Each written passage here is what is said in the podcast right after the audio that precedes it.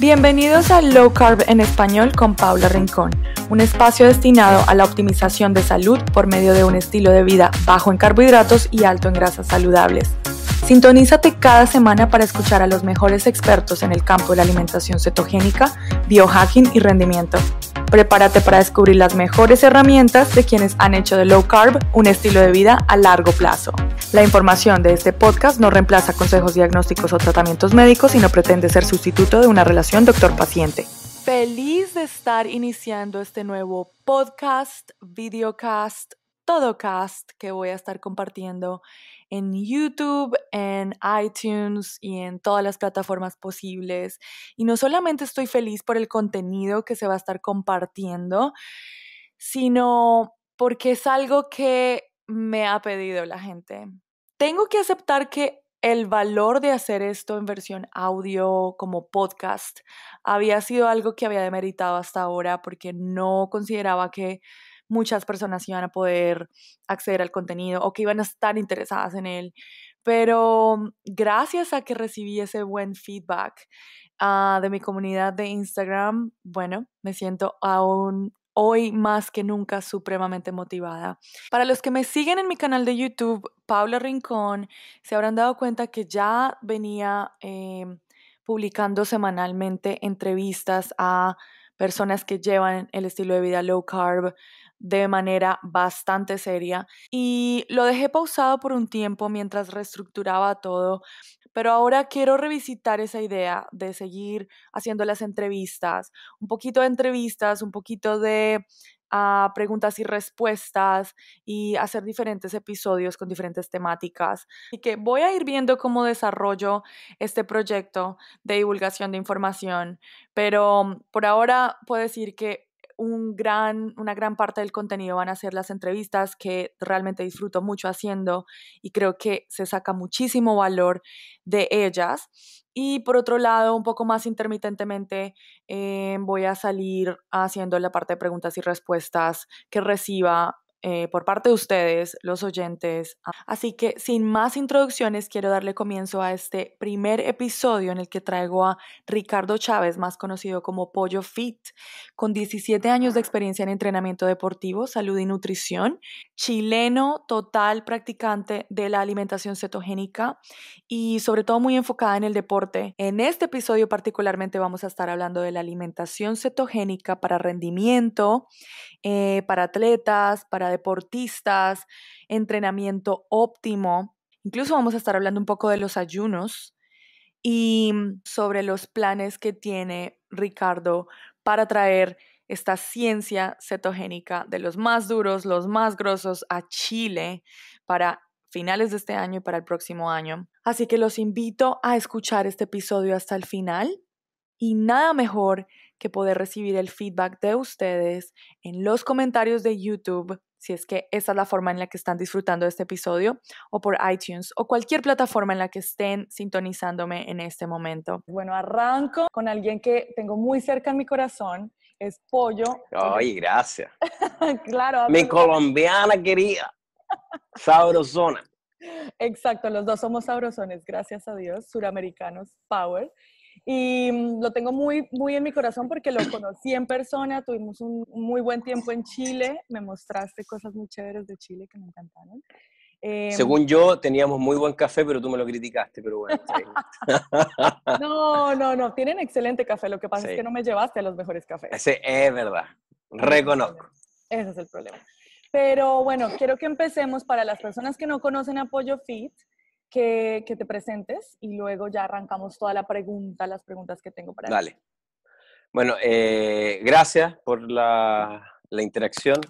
Me llamo, obviamente no me llamo Pollo Fit, pero me dicen Pollo de toda la vida. Mi nombre es Ricardo Chávez, tengo 45 años, no se nota. Para nada. Restricción calórica, ayuno intermitente, dieta low carb, ejercicio. Bueno, soy profesor de educación física, eh, tengo diferentes posgrados en ciencias de la actividad física, bioquímica energética, dieta cetogénica en epilepsia refractaria, posgrado en nutrición deportiva y los últimos seis años de mi vida me he dedicado a estudiar bastante e investigar, investigar no en laboratorio, porque tú sabes, Paula, que acá nosotros no, es muy complicado hacer investigación, pero sí investigar de lo que investiga los científicos que están top 10, y tú estuviste con varios de ellos ahora recién en San Diego, y básicamente eso, dando, abriendo la mente y teniendo la capacidad de cambiar, no ser dogmático, lo que estuvimos conversando, que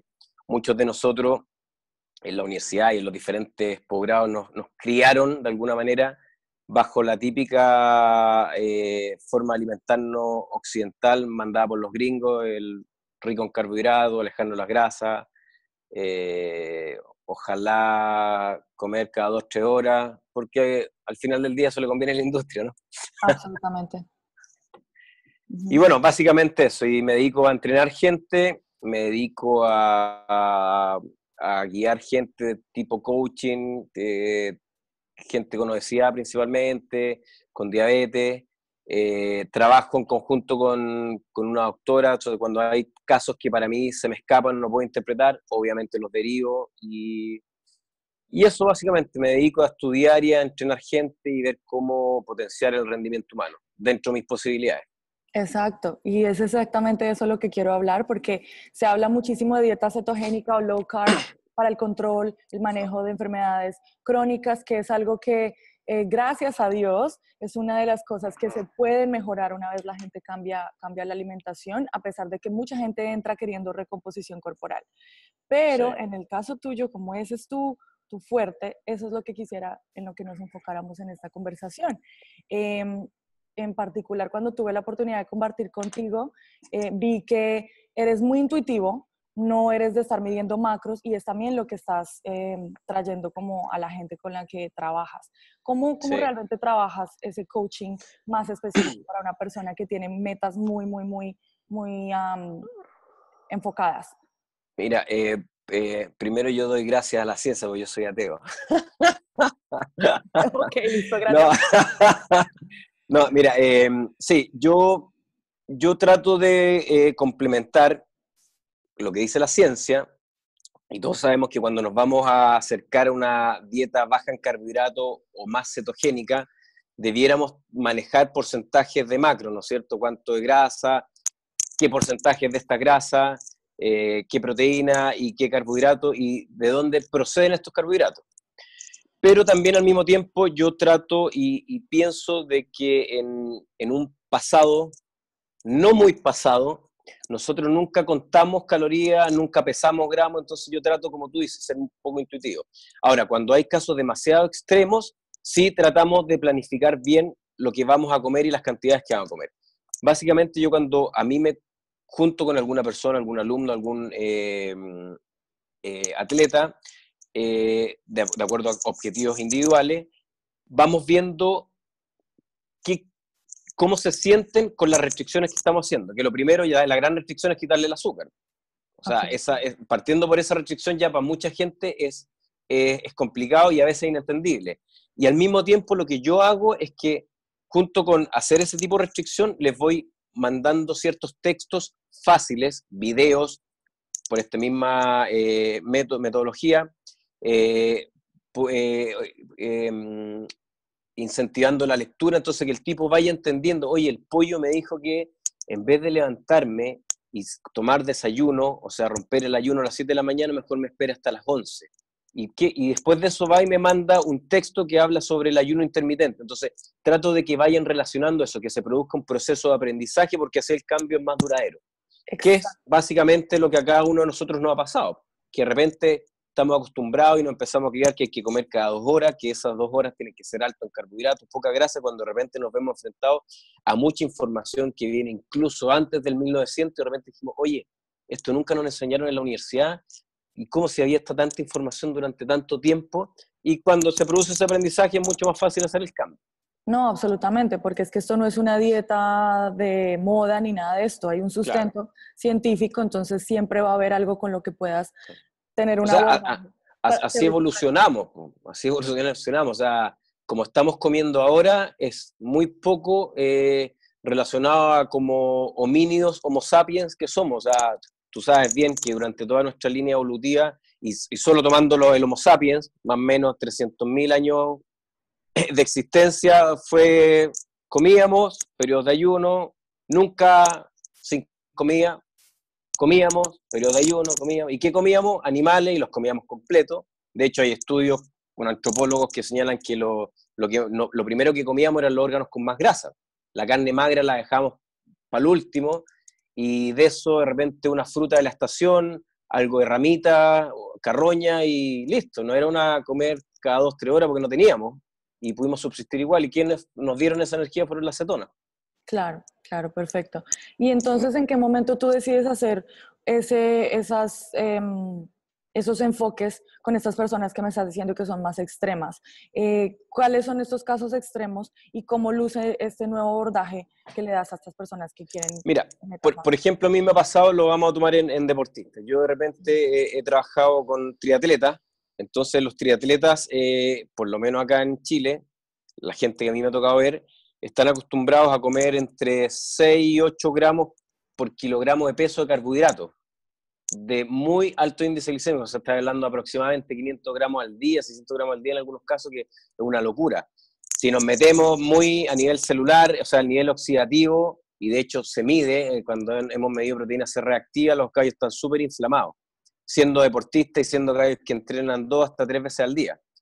Entonces, a mí me ha tocado con diferentes atletas basándonos en la teoría, en que hacemos eh, el orden de los macros y hacemos al principio una adaptación bien, bien estricta. Y muchos de los tipos no se han podido adaptar.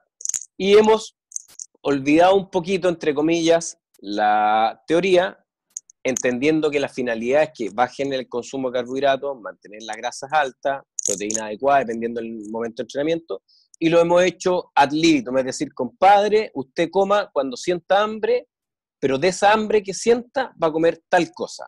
Y lo único que nos preocupamos es que el día, generalmente los entrenamientos acá el día sábado es el más largo, por ejemplo, 5 o 6 horas de pedaleo. Entonces, en el proceso de adaptación vamos viendo cómo se van sintiendo cuando están muy setos.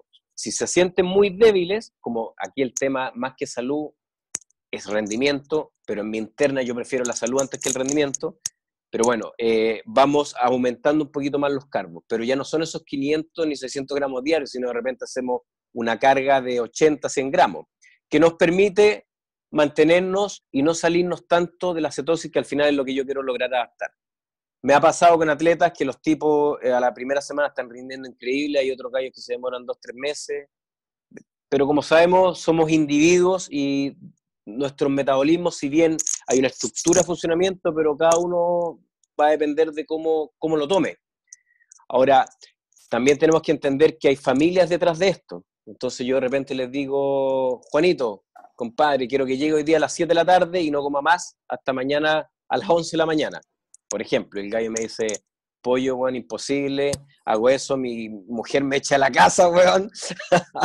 Necesito comer en la noche con mis con mis cabros chicos, con mi mujer, es la comida más importante, bueno, lo adaptamos. Yo quiero tratar de que esa semana este tipo tenga 16, 18 horas de ayuno, por ejemplo, come tarde, pero hago el ayuno al otro día. Entonces, ¿qué quiero decir con todo esto? Que si bien la teoría es, es, dice una cosa, uno tiene que tener la capacidad de adaptarse. No podemos ser tan cerrados que si no, eh, el paper que acaba de sacar eh, Bolek dice tal cosa, bueno, él lo, midió, lo hizo en condiciones favorables, pero nosotros estamos con individuos, con familia, eh, con trabajos, con estrés, entonces hay que saber cómo manejarlo.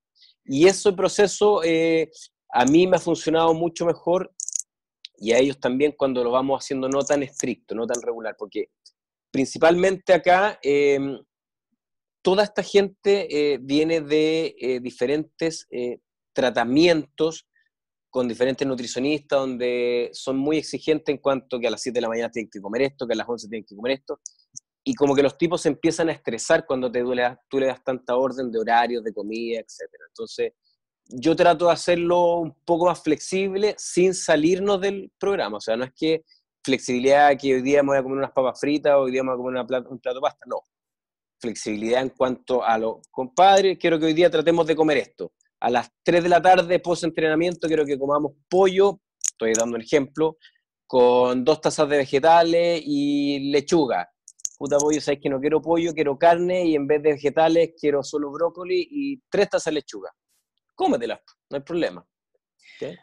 Bien, bien interesante que me digas todo esto porque em, tú, porque lo vienes trabajando, pero al, al, de repente la persona que no lo ha trabajado y que sí lee mucho em, y ve los estudios y todo esto, creo que la información que está ahí tiende a hacernos, a entregarnos una, una visión de que Em, si no lo haces, si no lo sigues muy, muy específico como, como tú lo acabas de describir, entonces estás revirtiendo el proceso o lo estás claro. Y sobre todo en el rendimiento, que como tú lo has mencionado y para las personas que no estén muy familiarizadas, de repente podemos hablar un poquito más de eso. Hay un periodo de adaptación en el que la gente tiene que eh, enseñar al cuerpo a suplir toda esta necesidad energética, sobre todo en, en alguien que está, en, un atleta, em, a partir de las grasas.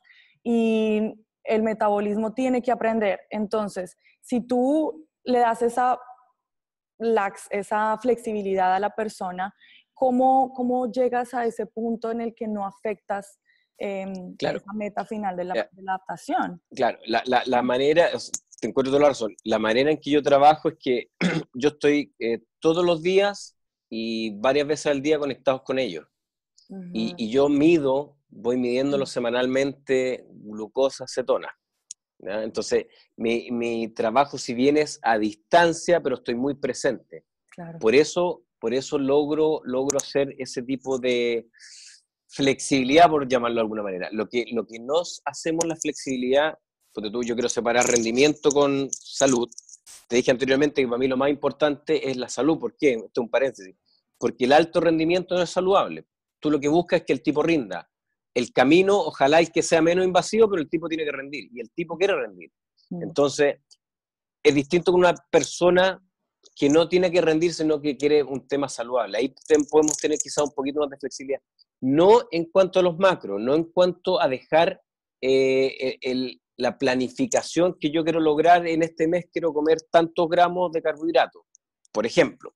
No esa flexibilidad, sino la flexibilidad de repente en horario, la flexibilidad de repente en qué comer, de la flexibilidad de repente en la cantidad de vegetales. Ahora, si llego a tener una persona epiléptica en que necesariamente el tipo tiene que tener 90, aproximadamente 85% de grasas y, y, muy bajo carbohidrato, o sea, ahí sí que hay que contar hasta cada lechuga que vamos a comer. Si tengo una persona que está sobrepeso, obeso, que tiene prediabetes, quizás podemos flexibilizarlo un poco más. Oye, no te comiste la completa la taza de lechuga, te comiste una y media, ya, vamos viendo, a ver cómo reaccionaste, porque eso es lo otro. Hay, hay gente que puede reaccionar bien con 60, 70 gramos de carbo y otro que para estar en cetosis necesita 15, 20.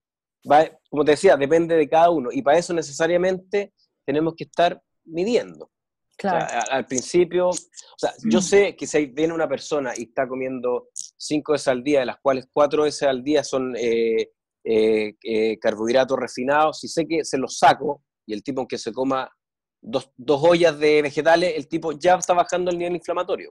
Voy a estar quizás en haciendo cetosis, pucha, no lo sabemos. Tengo mm. que estar midiendo. A lo mejor ese tipo reacciona bien con eso, a lo mejor necesito bajar más los vegetales, a lo mejor el tipo no está comiendo la cantidad de grasa necesaria, que es otro, otro punto súper importante, que mucha gente cree que hay que bajar los carbos y listo, y no le metemos la grasa. Y la grasa es parte fundamental para lograr la adaptación, para lograr el nivel de energía, para lograr la, descomposición también de los triglicéridos, provocar eh, eh, los cuerpos cetónicos. Eh, y lo que tú decías, la adaptación, volvemos a lo mismo, hay, hay diferentes investigaciones y muchas investigaciones buenas que más o menos dicen los días que uno, que uno se demora, y puede ir entre una semana, o sea, hay gráficos que muestran que a los 3, 4 días de un ayuno riguroso ya empieza a, a, desocupar el, glucógeno hepático. Eh, yo no sé si es muy técnico, pero, pero como almacenamos el azúcar, ¿no es cierto?, en, en, en, en el hígado, cuando se vacía eso, al mismo tiempo que va bajando, va subiendo la descomposición de los triglicéridos y formando cuerpo cetónico y del glicerol formamos azúcar, que es lo que, lo que la gente dice, pero ¿cómo? Si los glóbulos rojos y el cerebro, bueno, el cerebro en verdad quema glucosa, pero cuando tenemos glucosa. Si no hay glucosa, el cuerpo quema cetonas, pero también de la descomposición de los triglicéridos se forma glucosa. sin ser un gran fisiólogo ni bioquímico, si uno se pone a pensar de, de manera pretérita, cómo caminábamos por la sabana cuando no había glucosa como, como cuando no teníamos un supermercado para ir a comprar cada hora, ni pastas, ni panes blancos, ni trigo, ni maíz, etcétera, ¿cómo lo hacíamos? Lo abastecíamos, sí, sí, claro. Claro, claro, Bueno, y también a partir del proteína, de otras cosas, claro, la glucosa que se necesita. Y, eso es lo interesante, lo interesante es, es, cómo logramos el equilibrio para descomponer la menor cantidad de proteínas posible al principio mientras nos adaptamos y rápidamente pasamos a producir energía desde la acetona. Y eso yo creo que es algo que cuesta, y sobre todo nosotros que somos entrenadores y preparadores físicos, por lo que yo te decía, por el tema de la individualidad. O sea, cuesta hay gente que se adapta muy rápido y no pierde nada de masa muscular. Hay otros gallos que al principio bajan mucho la masa muscular, después se recuperan. Pero por eso es fundamental el, cuando bajo los carbos meterle la, la grasa. Claro. Y, y, lo que tú me preguntabas del, del entrenamiento, y hay algo súper. Tú estuviste ahora en San Diego con Ryan, ellos hicieron un estudio súper interesante. Y hay otros estudios también que señalan que porque todavía no se sabe muy bien el mecanismo de las cetonas para, para mantener la masa muscular, pero parece ser que por ellas mismas pueden producir síntesis proteica, pero lo que se ha medido es que, que por ellas mismas evitan la descomposición de la leucina, que es un aminoácido de cadena ramificada esencial para, para la síntesis proteica. Y eso es súper interesante, porque si uno lo piensa y dice, bueno, en realidad el carbohidrato es energía, bueno, tengo la grasa para energía, Sí, pero el carbohidrato estimula la insulina y la insulina es un transportador para que entre energía a la célula. Bueno, pero la proteína también, pues la proteína no te mueve tanto el azúcar, pero sí estimula la, la insulina. Entonces yo después de entrenar perfectamente comiendo proteína, puedo ponerlo, y además que por el mismo entrenamiento las membranas celulares están más sensibles, entonces la energía entra igual. Y de hecho, eh, hay mucha evidencia eh, en lo personal con atletas que entrenan y gente que entrena, los gallos, no sé, comen dos veces al día con suerte, porque eso es lo otro, tú sabes, empezáis por un tema hormonal, uno empieza a sentir menos hambre y entrenamos fuerte igual y entrenamos, tú me viste entrenar, o sea, y, con ayunos de 16, 18 horas eh, y, no perdemos masa muscular, estamos musculados, fuertes, entonces, pero lo crítico es la adaptación.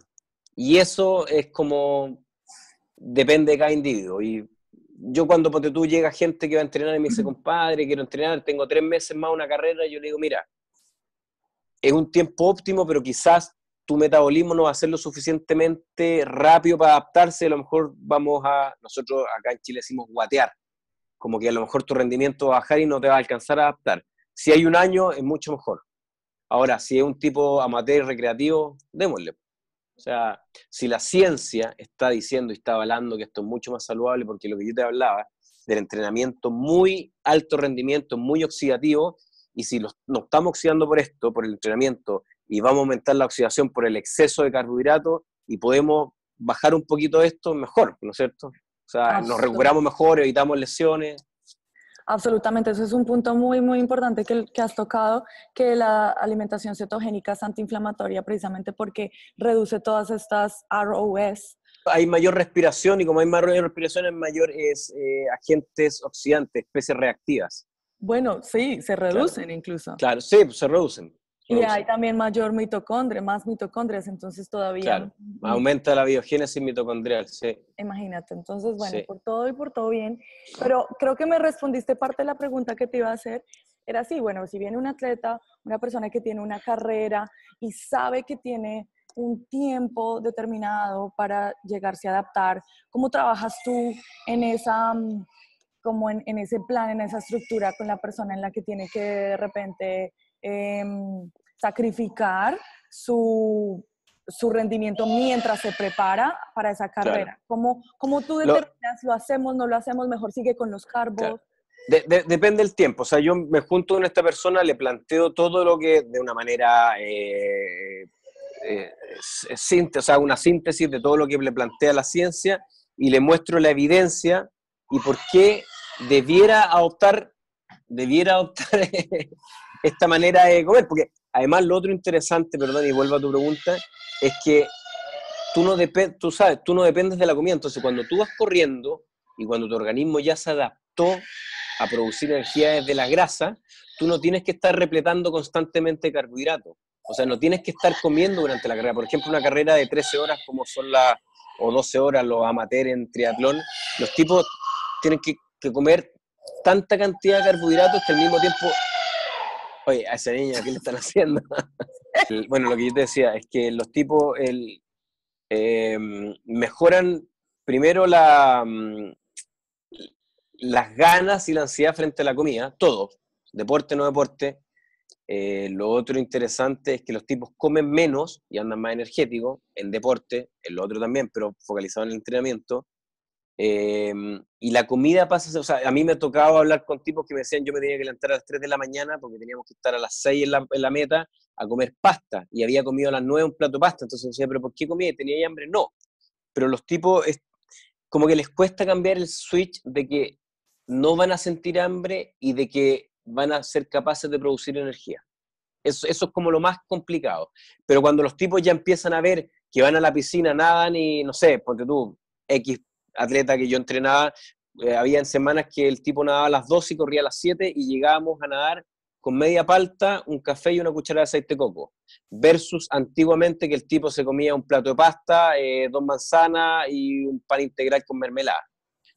Y el tipo me decía, bueno, corría todo el rato, nadaba inflamado, con gases. Ahora nada, entonces, como te digo, planificamos semanalmente sabiendo lo que vamos a llegar. Pero esa planificación también tiene tiras y aflojas. O sea, oye, me sentí bien, me sentí débil, no, es que me sentí muy débil. Bueno, por ejemplo, en la natación ya vamos a agregar un agua de coco, que son como 15 gramos de carbo, carbo rápido, y magnesio antes, y súper rico en magnesio, no, no, tiene azúcar añadida, entonces como el gallo, ¿sabes qué? Me sirvió, me sentí bien. Eh, después, vamos, ponte tú otra forma de hidratar cuando ya van pedaleando, la misma agua de coco, y en vez de tirarte 70, eh, 80 gramos por hora, vamos a agregar 20 gramos de, por ejemplo, de maltodextrina, que es azúcar rápida, pero el tipo la está tirando y está pudiendo repletar el, glucógeno, pero al mismo tiempo energía inmediata. Y sigue la cañería abierta de la grasa, no es que lo taponee. O sea, sigue el tipo produciendo energía desde la descomposición de la grasa, que al final es lo que nosotros queremos. Si tenemos un tremendo estanque de grasa, yo no quiero yo no quiero lo poco que tengo de glucógeno muscular, yo lo quiero guardar para el último de la carrera, para cuando ya mi corazón se me esté saliendo y que necesito eh, energía eh, de la glucólisis. Y antes de eso, la carrera, lo único que necesito es quemar grasa, que el, que el, grifo está abierto y queme, queme, queme, queme. Exacto.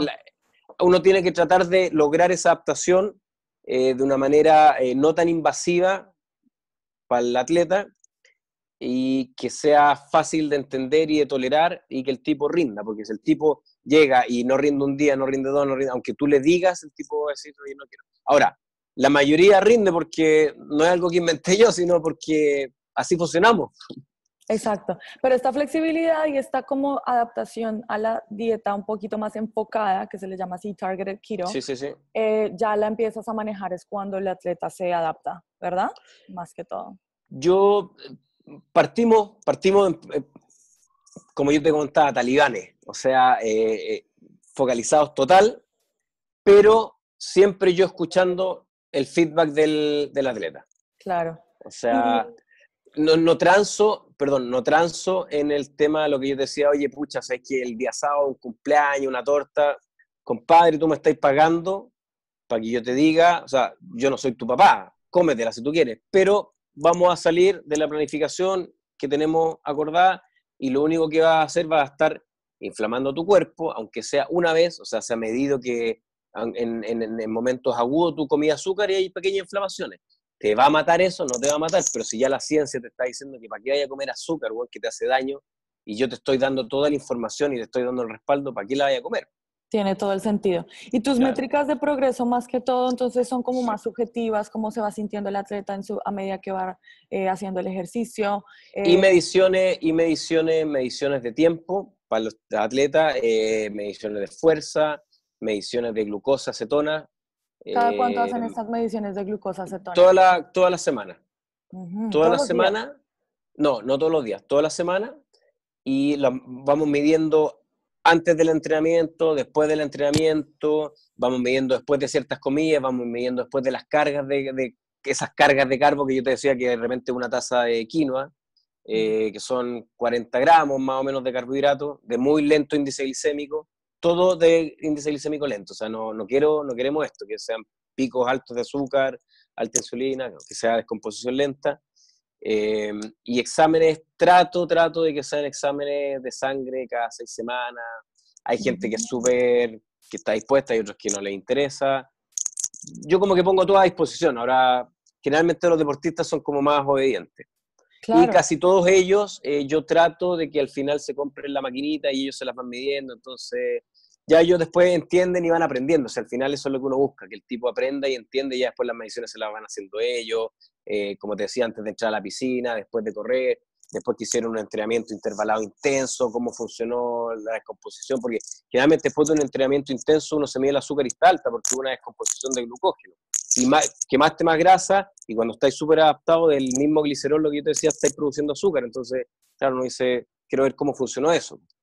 Y, hicimos la carrera larga, hicimos una pequeña carga carbo, cómo anduviste después de la hora de carbo, cómo anduviste después de las dos horas. Entonces ahí lo vamos, vamos tratando de hacer un, un, un, organigrama y, viendo diferentes eh, información que podamos recopilar y que nos ayude. O sea, al final, mientras más info recopilemos, más fácil ir haciendo las planificaciones. Claro, y es que eso es un punto que me encanta que traigas aquí a colación, porque cuánta gente no te llega todo el tiempo diciéndote que se estancaron, que se estancaron, que intentaron hacer la dieta y que no les está funcionando, pero es que realmente lo que tú no puedes, lo que no mides, no puedes eh, claro, control súper complicado. No puedes cambiarlo, no puedes hacer ajustes y no puedes identificar qué es lo que está pasando. Entonces, me encanta este abordaje tuyo porque es absolutamente medido, eh, no es hacer cambios ciegos a la ciega y a lo que pase. Claro. Quizá hubo un momento, porque como hay que honrar la bioindividualidad, sí. bioindividualidad de las personas. Hay personas, hay personas que no responden igual al plato de la verdura o a la quinoa, hay personas que reaccionan a la quinoa. Entonces, ese feedback inmediato que tú estás recibiendo lo puedes ajustar. Y eso también es el valor de trabajar con un coach y un experto. Mira, mira por ejemplo, ayer me, ayer me junté con una chiquilla de 26 años que tiene obesidad mórbida. Eh, y, y, por ejemplo, eh, eh, esto es súper interesante. Hoy día estaba hablando con ella y me dice, ya, me toca la hora del almuerzo, me manda la foto, yo les pido a todos que me manden la foto, porque de repente pues me sí se entendí y tú ves el plato y le digo, bueno, a ver, te pasaste rosca con esto, sácale esto otro, ponte tú, tenía dos pechugas de pollo completas. Entonces lo más probable es que si yo me la como, a mí no me va a pasar nada, si tú la comes no. Pero esta persona que tiene 40 kilos de peso arriba, yo no le puedo permitir, entonces le digo, no, ¿sabes qué? Sácale la pechuga de pollo, le pusiste aceite de oliva, no, ya, ponle dos cucharadas de aceite de oliva, después está comiendo y me dice, pollo, ¿qué como en la noche? Entonces yo voy y le digo, espérate, concéntrate, vive el aquí y el ahora, no pienses en la noche, a lo mejor en la noche vas a llegar sin hambre, vamos viendo paso a paso. Entonces, ¿qué quiero reflejar con esto? Lo que tú decías, que la individualidad, o sea, todos respondemos de distinta manera. Entonces, si yo a esa persona, por ejemplo, le digo, ya, quiero que, quiero que me mandes una foto de frente, quiero que todas las semanas te peses, yo lo único que voy a estar haciendo es crear que a lo mejor su ansiedad mientras se está adaptando. Entonces, trato de bajarle el perfil un poco, que se concentre y que aprenda lo que está haciendo, pero no le digo, oye, pésate toda la semana, yo sé que va a bajar, tiene 40 kilos arriba, entonces voy tratando de llevarlo por otro lado. Los deportistas, ya compadre, mídete el perímetro de la cintura en el periodo de adaptación, pésate todos los días lunes en ayuna, quiero que te midan la glucosa antes, después, pero estos gallos están mentalizados para el rendimiento. Entonces, con esto, ¿qué te quiero decir? Que uno tiene también, y esto lo vamos aprendiendo nosotros, porque yo me puedo leer, no sé, la cantidad de libros, pero si yo no tengo un, una, un nivel cognitivo y una empatía con la otra persona, no voy a lograr nada. O sea, yo puedo ser una biblioteca, pero si yo tampoco me sé adaptar a las condiciones de la otra persona, no vamos a lograr nada. Y nuestra pega y, lo que nos apasiona y lo que queremos es traer como la información científica, claro, transformar a la persona, darle una mejor calidad de vida y, y, y, sentir que estamos cooperando y ayudando en algo en esta sociedad. Pues básicamente eso yo creo que nos mueve a todos. Absolutamente, estoy totalmente de acuerdo.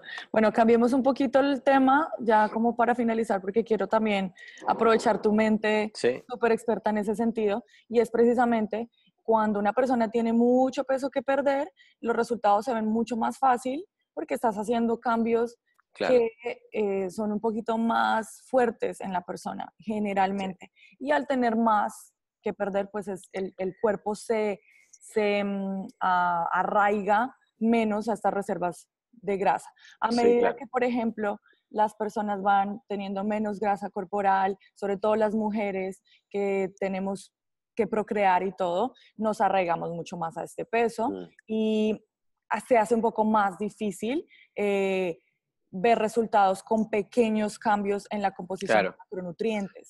¿Cómo es tu abordaje en ese sentido? Ya que sé que eres muy intuitivo, ¿cómo no te apartas de la intuición o cómo empiezas a abordar a la persona así?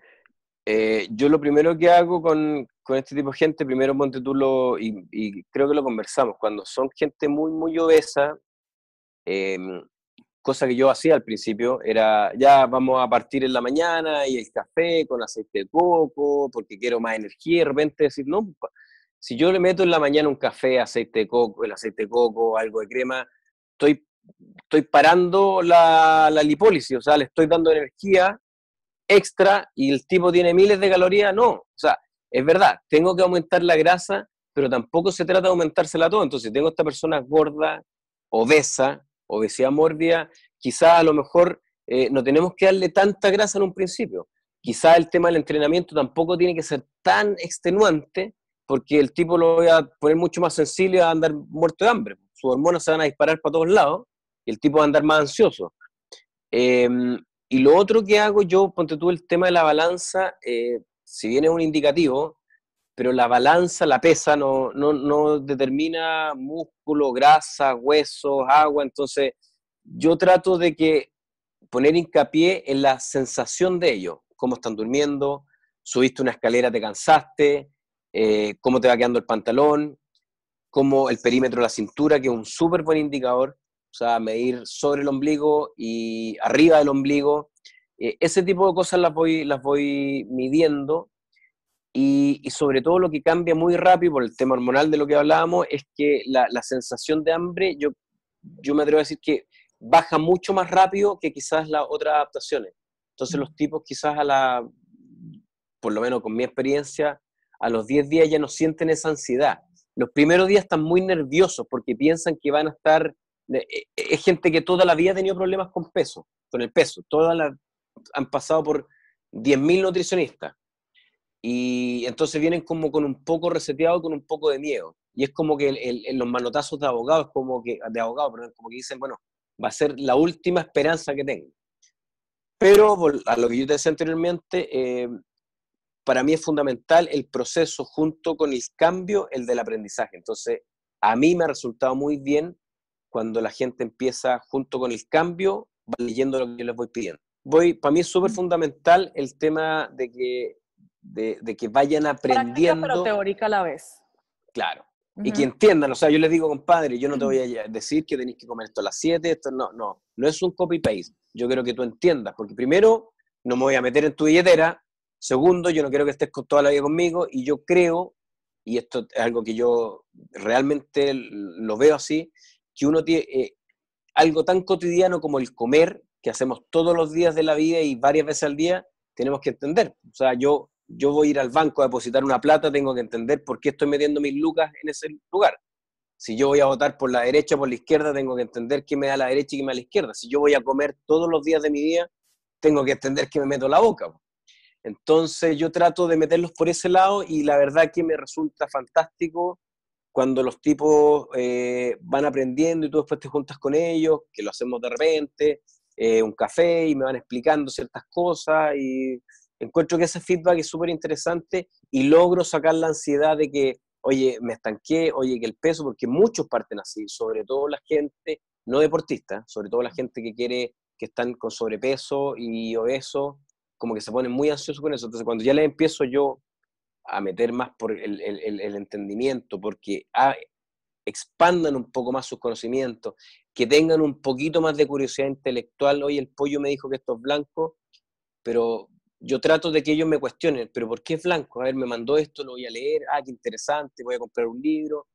Eso es, como también la finalidad que yo busco, es que el tipo, eh, en esta sociedad que queremos de inmediatez, que queremos todo para ayer, y no nos damos el tiempo para el proceso, que es súper interesante, yo trato de que los tipos como que se expandan y aprendan sobre esto. Y, la verdad que me ha resultado. Claro, y no sé a ti, pero en ocasiones cuando yo también hago eso, eh, incurro en esta práctica que comparto lo que estoy leyendo, me lleno de tanta emoción y lo pongo, pongo a todo el mundo a hacer lo mismo, hasta ellos mismos vuelven a ti con proponiendo tácticas para intentar. Totalmente, claro. ¿Y cuáles son estas tácticas que tú ves necesarias en personas, como vuelvo y te pregunto, personas que están más enfocadas, menos en rendimiento, pero más en composición corporal, en verse divinos para una, un evento o algo así? Yo creo que es fundamental, primero, eh, es el, la comida y el movimiento. Y ahí tenemos que ir viendo en qué momento vamos, o sea, al principio es comida, siempre y el movimiento tiene que ir de manera, dependiendo de cada persona, pero de manera eh, eh, increciendo. No podemos hacer un cambio tan rápido, o sea, podemos, el cuerpo está adaptado, pero yo no conozco a la persona, no sé cómo va a reaccionar. Entonces, eh, comida 100% y de a poquitito empezar el movimiento y ya cuando la persona está adaptada, ya cuando estamos viendo logros a nivel de reducción de peso, principalmente, y cuando no tenemos la posibilidad de hacer mediciones, porque tampoco es que tenemos el laboratorio a libre disposición porque realmente hay gente que no tiene los medios, pero sabemos que a medida que están bajando de peso, sabemos que su, sus organismos están a nivel celular, está creciendo a nivel inflamatorio. Y el nivel de entrenamiento eh, siempre debe ser, no siempre, porque también el entrenamiento tiene, tiene vaivenes, eh, debe ser ojalá intenso de manera relativa. Es decir, eh, se ha demostrado, la ciencia ha demostrado que uno puede salir a caminar una hora y va a tener resultado, pero a lo mejor puede hacer el mismo entrenamiento en 15 minutos y va a tener el mismo resultado, pero de manera intensa. Lo que hablaba delante, se produce mayor biogénesis mitocondrial, eh, se mejora la sensibilidad a la insulina, baja la glucosa, eh, generamos eh, mayor estrés a nivel celular, a nivel muscular, por lo tanto hay mayor adaptación, entonces generalmente los entrenamientos intensos que no necesitamos ir al, a un gimnasio, sino este estilo de los hits, que podemos hacer un hit en la casa, o sea, si la persona no tiene lesiones y ya está adaptado haciendo saltos, por ejemplo, estoy diciendo cualquier cosa, 15, 20, 30 segundos máximo, que la persona no tiene un reloj para medir, no tiene nada, pero que, que cuando está hablando le cueste mantener una, una conversación fluida, es un parámetro que está siendo submaximal. Yo no tengo que tener un tremendo reloj, medir frecuencia cardíaca. Es un indicador de un entrenamiento intenso. Por ejemplo, eh, vivo en un edificio, no tengo gimnasio, sube escalera. Sube escalera, baja. Descansa aquí, sube escalera, baja. Eh, cosas así, pero nos tenemos que mover, o sea, estamos hechos para movernos. Tenemos más de 600 músculos, o sea, ¿cómo no los vamos a mover? Eh, como te decía antes, yo siempre pienso en la evolución. Nosotros toda la vida caminamos por la sabana, después emigramos desde el África subsahariana, eh, cruzamos el estrecho Bering, llegamos a América. O sea, imagínate todo lo que caminamos para estar sentados y no movernos. Es como, weón, mira lo que hicieron nuestros antepasados y nosotros seguimos sentados. Absolutamente. Eh, Algo que me encantó, qué pena que te corte ahí, cuando nos conocimos fue que te preguntaba cuáles eran los eh, ejercicios o el tipo de entrenamiento que tú más recomendabas y esperaba que me dijeras por cómo luces de papacito siempre. Dije, no, pues hace ejercicio de pesas y todo.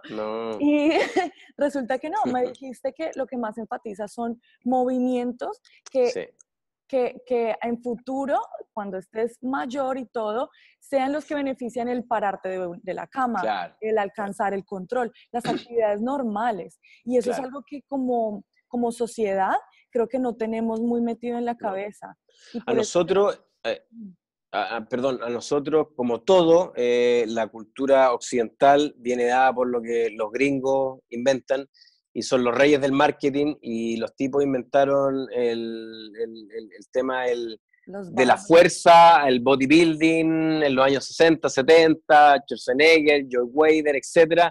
Y vende. Entonces, claro, es entretenido y yo creo que todos pasamos por esa época. Al principio uno quiere sociabilizar y al gimnasio, pero cuando uno se da cuenta que lo que necesitamos desde el punto de vista de salud y también podemos lograrlo en el rendimiento, es que a medida que vamos creciendo, nos vamos poniendo adultos, cada vez vamos eh, generando menos conexiones neurales músculos, o sea, menos conexiones neuromuscular. Y eso lo tenemos que mantener, o sea, vamos teniendo sarcopenia, vamos perdiendo eh, masa muscular. Entonces, si tú ves cuando los viejitos se van a parar, les cuesta porque están perdiendo eh, fuerza explosiva. Entonces, yo tengo que entrenar eso. Yo no, eh, no sé si entrenar para subirme un árbol, porque ya me bajé los árboles hace 7 millones de años, pero, pero sí de repente se me fue el bus, correr para poder subirme al bus, se me cayó algo al suelo, poder agacharme, ni un problema, agarrar al nieto, eh, cargar las bolsas de supermercado. Y esos entrenamientos yo los puedo lograr con, con mi propio peso eh, corporal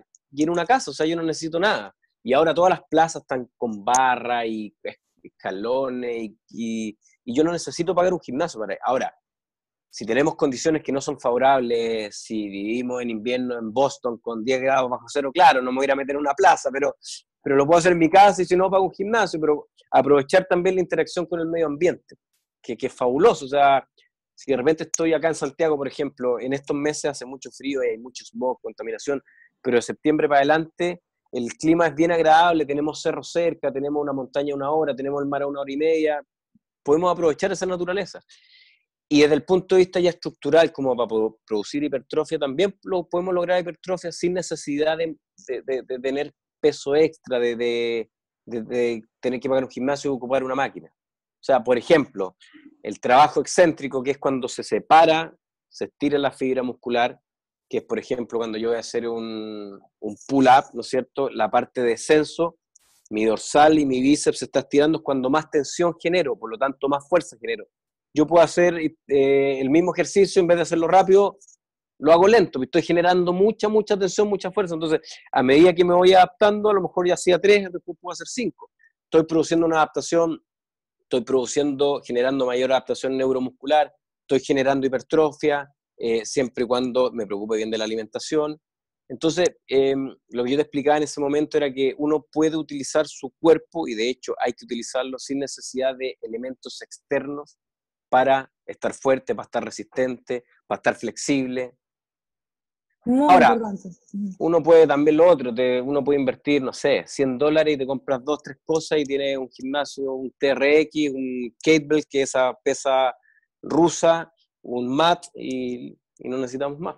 ¿Y qué tan importante para ti es esa variabilidad en, los, en el entrenamiento? Eh, lo digo porque muchas veces lo que más veo aquí en Estados Unidos sobre todo es la típica mujer que ha estado toda la vida en dietas, que come más o menos su, lo que gasta, pues, pero que siempre está en el gimnasio haciendo zumba, metiéndose en spinning, metiéndose en las clases de grupales, y, pero su cuerpo no cambia. Entonces ahí es donde me pregunto. Yo, a ver, eh, tenemos clarísimo que la alimentación es todo. O sea, cuando dicen que la alimentación es 70%, no, no hay ni, por lo menos yo no he visto ni un estudio que lo señale. O sea, si la alimentación fue el 71, no me sirve. O sea, a eso me refiero, no, fue el 70%, fue el 71. La alimentación es fundamental para todo. Es como un auto, yo a mi auto si le pongo agua y tierra, no me va a funcionar. Yo tengo que tirar buenos nutrientes a mi organismo.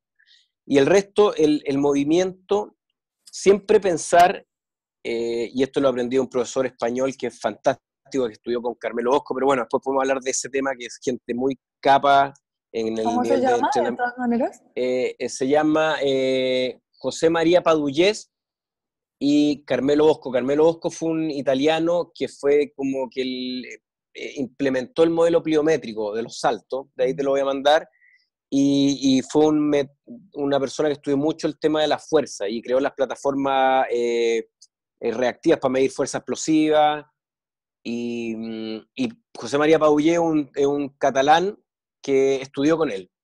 Y él es, profesor de atletismo, es un cerebro, un gallo que, trabaja en la Universidad de Barcelona, hace investigaciones, ingeniero, antes de ser preparador físico, fisiólogo, el ejercicio, ingeniero y el tipo crea máquinas para hacer evaluaciones, eh, ha participado en diferentes proyectos con la NASA, un cerebro. Bueno, este gallo me decía, uno tiene que pensar en movimientos que va a realizar por medio de musculatura. Yo no tengo que ir al gimnasio, voy a entrenar mi bíceps.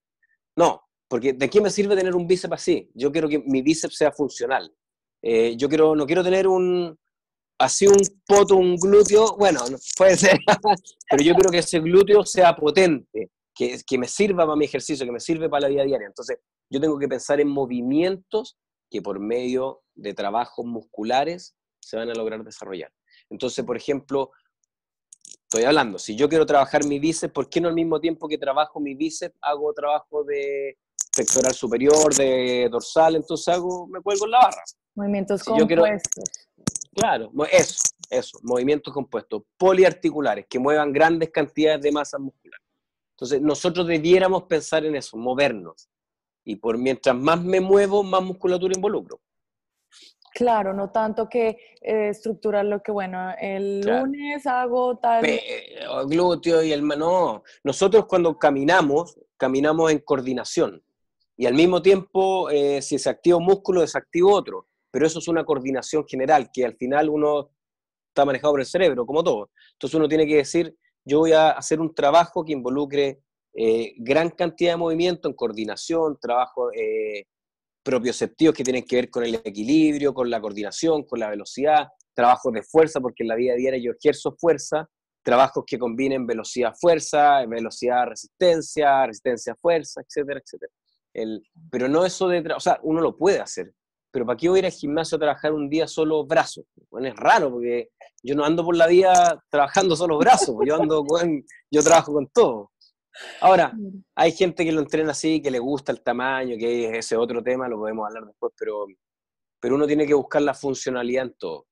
Y creo que, oye, me, he ido para todos lados, pero ¿se entiende? No, no, no, no, no y eso es algo que quería que realmente hablaras porque creo que es algo con lo que tú me lo trajiste a mí, con esas palabras, como que me lo hiciste entender, con toda la lógica que tiene, que obviamente si tú andas, si vas a comprar algo, eh, que es súper pesado, necesitas la fuerza de los brazos, pero no te vas a quedar ahí, te lo vas a al carro o a la casa, donde sea. Claro. o sea, yo voy con las compras en los brazos, pero voy caminando. Y al mismo tiempo voy erguido, por lo tanto mi musculatura abdominal está súper contraída para que el cuerpo no se me caiga. Al mismo tiempo mis glúteos también me están manteniendo la pelvis, entonces voy estoy coordinando todo. Entonces yo, claro, ¿para qué voy a ir al gimnasio van a trabajar bíceps concentrados? Como raro y ya, y quiero, quiero tener un buen brazo, vaya, te va a crecer igual el brazo siendo un, un movimiento más completo. Claro, claro. Y a los amantes de las calorías eh, van a gastar más calorías haciendo un movimiento completo, más que un movimiento pequeño o de una articulación.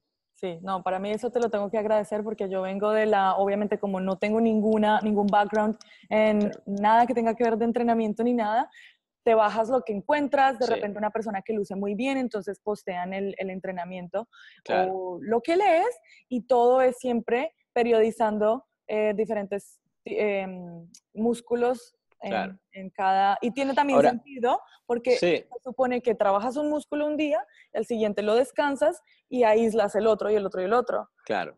Claro. Pero que si tiene sentido en, Sí, le das, como le machacas el, el, glúteo un día entero, 16 ejercicios para glúteo, al otro día no te puedes sentar, pero bueno, después pasan dos, tres días y vuelve atrás, sí.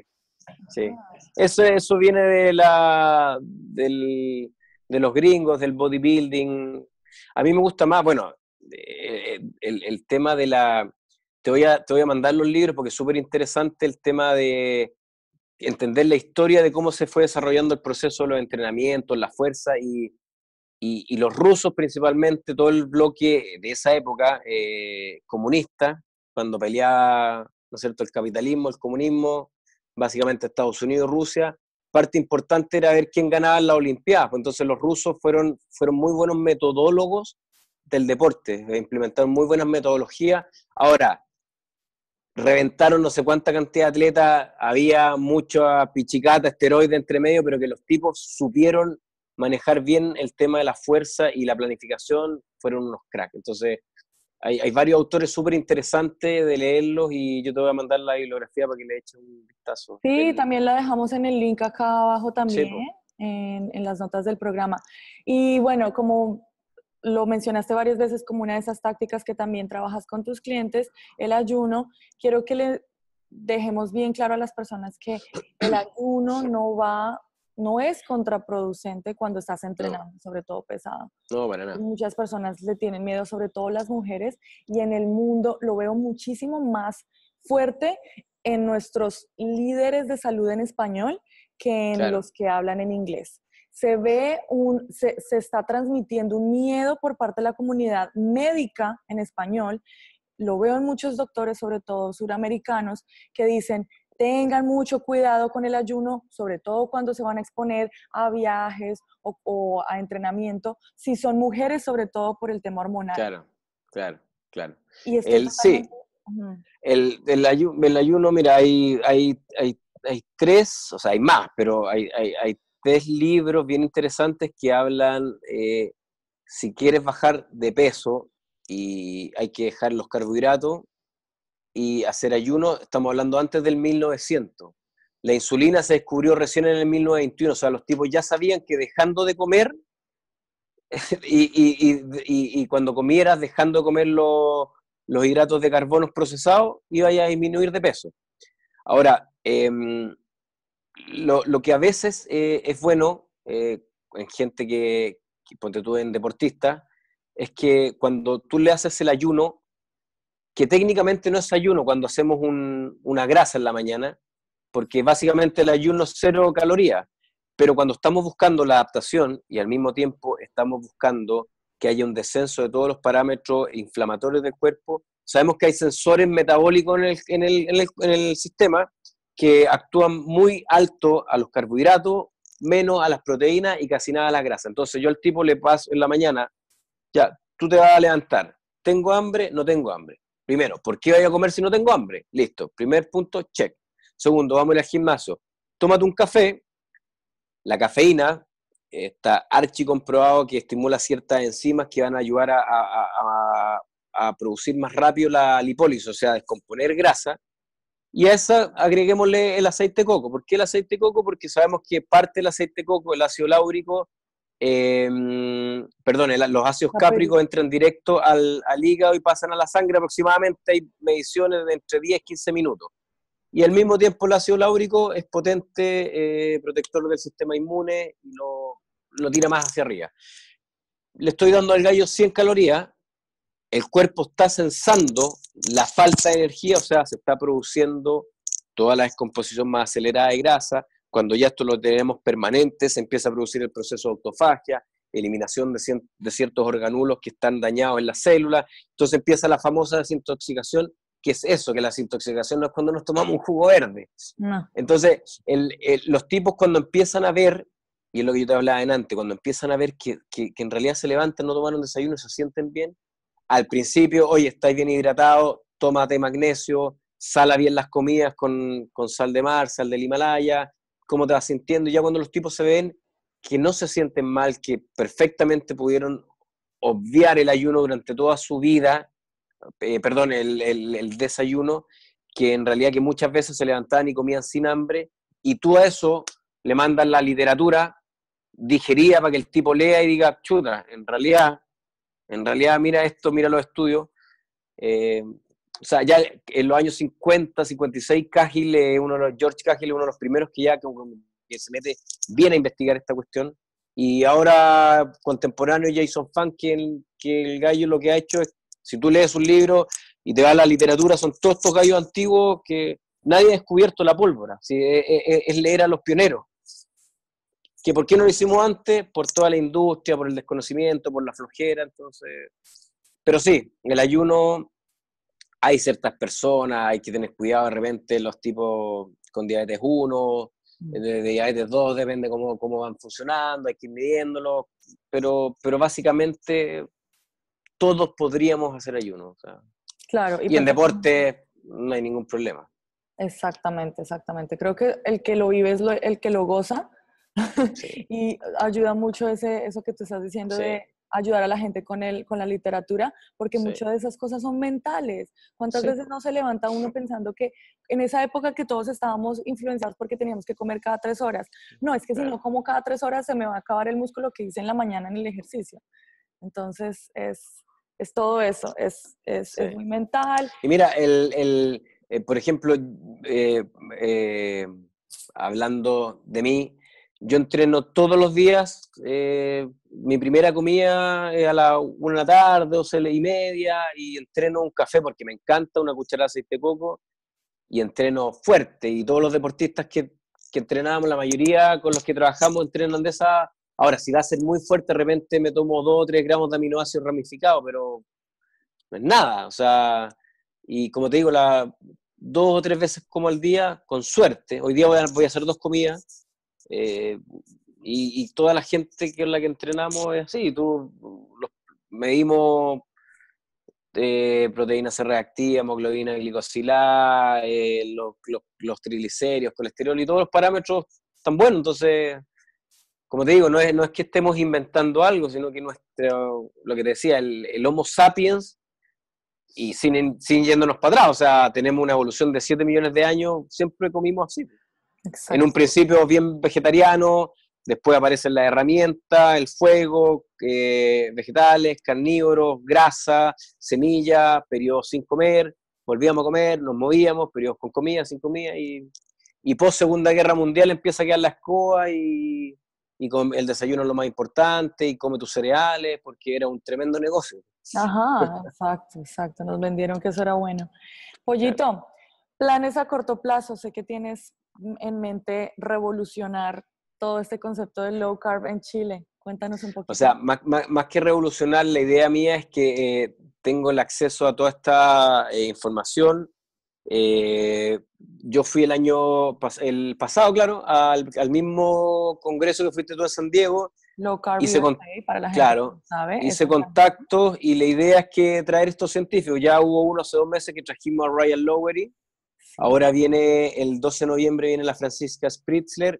Estamos en, conversaciones con Jason Funk, eh, con Tim Noakes, con Bolek. O sea, la idea es que venga toda esta gente y tenemos la posibilidad de hacerlo y estamos trabajando duro porque no solamente en Chile, sino en Latinoamérica y en todo el mundo tenemos la escoba, pero a mí me preocupa la gente en Chile y más aún el gran desafío que tenemos nosotros que el 80% de la población chilena vive con eh, 550 dólares mensuales, entonces, ¿cómo lo hacemos? Y es la gente que más enferma está.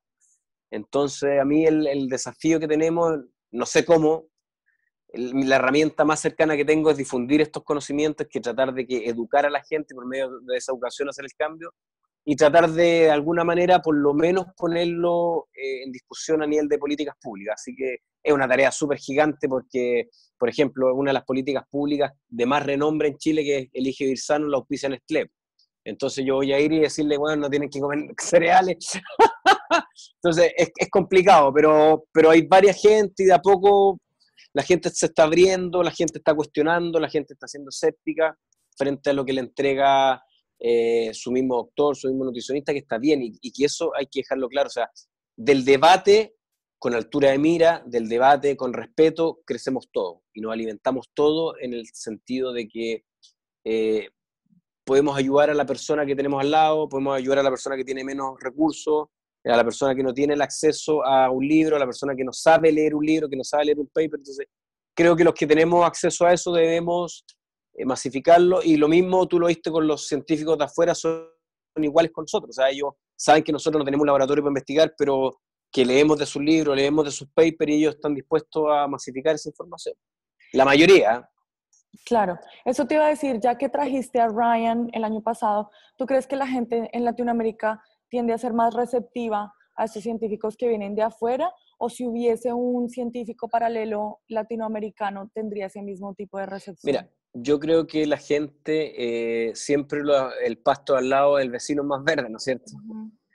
Eh, ahora, eh, el mérito que tienen ellos es que, por ejemplo, Ryan, un cabro chico, 28 años, ha participado en 150 publicaciones, entonces el tipo tiene la, el expertise, pero aparte tiene la vivencia misma en el laboratorio, o sea, el tipo miró una célula y vio los cambios. Eh, la Francisca, lo mismo, ella quizás no investigó en laboratorio, pero sí trabaja con gente y pertenece a toda esta red de laboratorios eh, que están en Estados Unidos. O sea, ella habla con Bolek, habla con Ryan, habla con D'Agostino. Em, eh, Jason Fang lo mismo, o sea, Jason Fang es un nefrólogo que el tipo mismo hizo el switch y dijo, oye, a ver, yo, la mayoría de los problemas con riñón vienen de la diabetes, ¿qué causa la diabetes? La obesidad, ¿qué causa la obesidad? El tipo se fue para atrás y empezó a estudiar y vio este tema de los ayunos y lo reflotó. Y es gente que trabaja en clínica, lo mismo Bestman, entonces sí tiene un valor por sí mismo, pero también tiene el valor lo que estás haciendo tú, lo que estamos haciendo nosotros, que, que es, investigar de, de, lo que ellos investigan. Y, y lo, el desafío que tenemos es tratar de hacer investigación con, con esta gente. Mm. Nosotros, yo, por eso te decía los datos, a ver, me llegó Pedrito, bueno, voy a tratar de hacer lo más cercano a una investigación con Pedrito. ¿Qué tengo a la mano para recopilar de datos? Eh, ¿Cómo puedo hacer eh, sistemáticamente mediciones dentro de mis posibilidades? A ver, no tengo nada, pero bueno, tengo una cinta métrica. Bueno, midamos todas las semanas la cintura. Después de seis semanas, Pedrito dejó de comer pan y tenía 105 de cintura, ahora tiene 98. Oye, no, mejor en realidad, un dato eh, ahí que está, ¿cachai? después Pedrito era dormía cinco horas por noche, ahora está durmiendo ocho, eh, no se agita, su frecuencia cardíaca ha bajado, la presión sanguínea también, o sea, son parámetros fáciles de medir. Entonces, si tenemos la posibilidad nosotros de, recopilar gran cantidad de información dentro de nuestras posibilidades, tenemos que hacerlo. Y esos son datos, eh, son datos duros que tenemos y que podemos perfectamente armar tablas, eh, tener, y el día de mañana presentarlos. O sea, nosotros, la idea nuestra, ponte tú ahora cuando viene la Francisca, es presentar ciertos datos que tenemos con alumnos que hemos trabajado. Ah, buenísimo. Y, pero ah, yo creo que tiene validez cualquier persona que, que investigue, tiene validez, sea de, de Estados Unidos, de Australia, de Chile, de Colombia, y tenemos que, que, reflotar esa gente y que sacarlo del laboratorio. O sea, la ciencia tiene que dejar de ser fome. La ciencia es entretenida, la ciencia es, amigable, la ciencia es una herramienta para nosotros aprender de la naturaleza, y cuando hablo de naturaleza somos todos, y hacer cambios. Y el día de mañana a lo mejor la ciencia va a decir que, que tenemos que comer grasa, pero boca abajo, y hay, hay estudios que lo señalan, deberíamos hacerlo, si va a ser en beneficio nuestro, Absolutamente, sí, sí, siempre hay que estar abiertos. Iba, lo que acabas de decir también, de hecho se lo, se lo dije a, Ryan cuando dio su presentación en, en, Low Carb, le estaba preguntando porque ellos están mirando em, más enfermedades crónicas y más personas especiales dentro de la comunidad y le estaba diciendo, mira, eh, ¿qué opinas tú de hacer un estudio de repente un poquito más enfocado en los mismos PhD, los mismos científicos que, con los que ustedes trabajan eh, y ver ese rendimiento gracias a estos rendimiento cerebral y función cerebral, gracias a estos cambios en la alimentación. Y algo que él me dijo fue que definitivamente como científico uno tiende a hacer un error y es em, bajarle el mérito a la evidencia anecdótica. Entonces, es fundamental. Claro, entonces son cosas que lo que tú me estás diciendo, todo ese, ese data que se recoge incluso de métricas subjetivas de cómo se va sintiendo la persona, también es igual de válido. Y sobre todo... Muy, muy válido, sí. Muchos y muchos, las personas con las que tú trabajas y yo trabajo todo el tiempo. Así que buenísimo, para eso nos unimos. Me parece muy bien. Oye, me encantó la conversación. Yo eh, me imagino que nos estamos despidiendo, porque yo voy a ir a comer con la Ernie. Claro, por favor, salúdamela. Y nada, pues, hagámoslo más seguido. A mí me encantó, entretenido y vamos cambiando. Y la idea es que vayamos masificando los conocimientos y, como te decía, si, si podemos cooperar con un granito de arena para que la gente esté mejor, esté más feliz, esté más sana, aprenda más, cuestione más, lea, lea, por favor, señora, señor, niñito, lean, lean, lean, de ese tiempo para hojear un libro, aprendan, cuestionen todo. Claro, bueno, algo en lo que me estoy yo metiendo muchísimo es precisamente hay personas que no eh, son como tú y como yo, que les gusta mucho la investigación científica y leer estos papers que son más difíciles de digerir, y hay personas que tampoco disfrutan mucho de leer o tienen el tiempo, pero hay personas que manejan todos los días o que andan en un tren ah, claro, o que van al gimnasio y y, mientras hacen el ejercicio pueden escuchar esto. Y esta es mi labor con este tipo, con este, esta difusión de este medio. Así que si tú quieres seguirlo haciendo, bienvenido. Yo feliz. Feliz, podemos, de repente, no sé, hay temas como específicos que quieres tratar, porque aquí nos fuimos como a todos lados, pero sí, podemos de repente hablar de algún tema específico. Eh, si hay algo puntual y, que quieres tocar del entrenamiento, lo preparamos. Tú me dices, oye, quiero hablar de esto, no hay ningún problema. Así que dale, ¿no? Yo estoy dispuesto. sí, seguramente que sí va a haber mucho sobre el entrenamiento, porque eso es lo oye, que... Oye, ¿me, ¿me veo bien o no? Te ves divino. Ah, ya. Pollito, me encantó verte de nuevo. Muchísimas gracias. A mí igual. Tienes que venir en noviembre, el 12 de noviembre, trata de voy venir. A, voy a tratar y si no voy a Fong el próximo año, ¿no? Perfecto. pero tú, tienes tú eres el que tiene que venir a Miami. sí, también voy a también voy a ir. No, no, no, no, no. Lo estás diciendo en público. No, no, no. Sí, sí, voy a ir, voy a ir. Voy a ¿Cómo te contacta la gente? ¿Por Instagram? Sí, eh, eh, Pollo Fit, mi Instagram. Claro, no, yo voy a dejar los links, pero esa es la forma que te gusta que Sí. te contacten. Sí, claro. Clientes De todo el mundo, ok. Sí, te voy a mandar, eh, te voy a mandar los libros de entrenamiento eh, para que los tengas y son súper interesantes. Y cualquier duda al respecto me vas, me vas preguntando. Claro, claro que sí, pero también no quería cerrarle la oportunidad a las personas que querían conectarse contigo. Sí, lógico. eh, Ujú. Arroba Pollo Fit. Perfecto. Bueno, un besote grandísimo, gracias por Beso estar para ti también. Gracias, abrazo. Chao. Gracias, un besote, bye bye. Te voy a poner a grabar ya y eso lo voy a poner al aire. Dale, dale. ¿Que no se aprecia qué? No se aprecia mi belleza. Sí, se aprecian todas las canas. Oye, y cuenta, ¿y esto cómo es en vivo? ¿Qué es lo que, qué es lo que vamos a hacer? Explícame. Yo no cacho nada, no sé. Bueno, da lo mismo. Vamos, Va dale. para YouTube. Oye, que eres tecnológica. Ponle a grabar y vamos, dale. Hágale, hágale, hágale. Para que sea simpático, ¿no?